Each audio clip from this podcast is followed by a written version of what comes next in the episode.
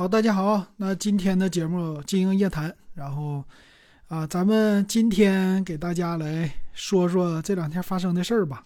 现在我是争取一周一录啊，然后今天的话正好是周一，给大家录一期。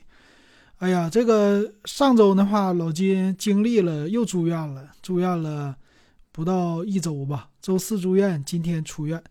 这个缘起呢，还是发烧了，发烧了。呃，我现在回想起来，应该是胃肠炎发烧，然后有一点儿发冷，浑身发冷，我害怕呀，我就上医院，呃，输液去了，呃，验血都不是什么太稳定，这个血有高有低的。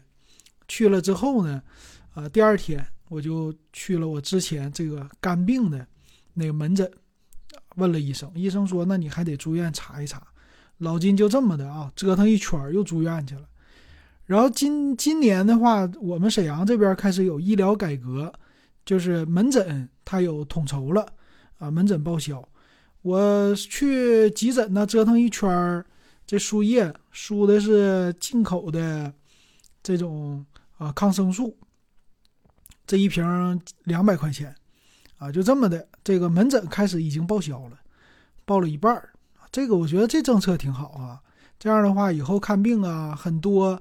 门诊的话，就是都可以稍微的报销个一半儿，这个是起步是四百块，但具体的它还分什么？你挂号费刨除，基本上是用药的钱，还有检查费这些应该是给你减半儿，其他的那些耗材啊还是什么的啊，有的减，有的不减。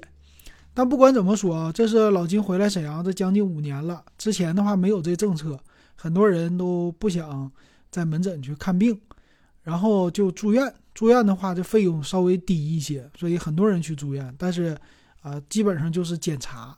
所以现在呢，都可以在门诊了，这是我一个体会。那么在住院期间呢，老金就玩手机呀，我得做点啥呀？就没事儿看一些的设备，看这个数码的东西。就这样的话呢，今天想跟大家聊一聊，也是如果你喜欢我的节目啊，也可以继续的。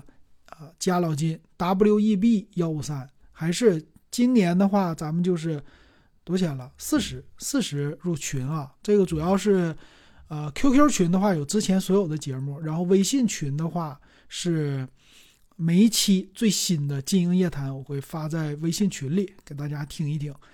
行，那么我玩手机呀，我现在又发现一个平台，这个是玩那个什么值得买平台。